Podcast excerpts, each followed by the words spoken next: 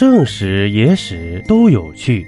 这里是喜马拉雅独播的《中国历史趣闻录》。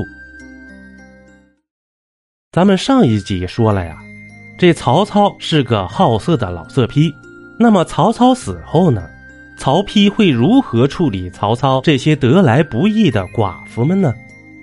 史书上记载啊，曹操这个特殊爱好就是对寡妇情有独钟，而且呢。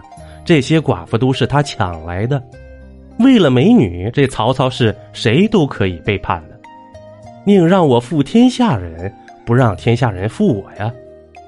而他的儿子曹丕呢，也同样继承了他的这个优点，只要看到漂亮女人，不管她是不是人妻，这曹丕都要抢过来。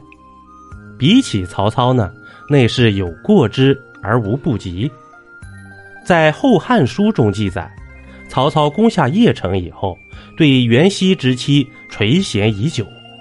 可是呢，曹丕呢却抢先一步，所以啊，这曹操只能把甄氏嫁给曹丕了，而他呢却私下里和儿媳妇纠缠不清。也许是因为曹操的这个行为彻底的让曹丕生厌了，所以啊。在曹操死后，曹丕独掌大权，他竟然把曹操所有的妻妾嫔妃全部收为己有。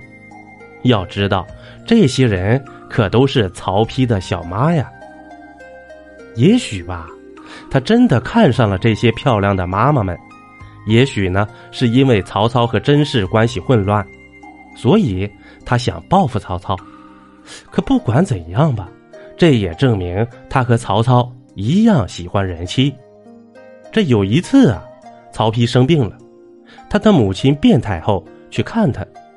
这一进门啊，就看到了服侍在曹丕身边的都是曾经和他一起服侍过曹操的姐妹，这让他非常的惊讶呀。他大发雷霆，骂道：“你简直是狗鼠不食乳鱼，死顾婴儿！”意思就是说呀。曹丕卑鄙龌龊，禽兽不如。这卞太后呢，显然是被气坏了，所以啊，曹丕去世以后，卞太后都没有去送葬。可见呢，这卞太后这个气儿啊，是消不下去喽。一杯故事，一口酒，这里是历史绞肉机，我是金刚经。本集播完，感谢收听订阅，咱们下集啊，不见不散。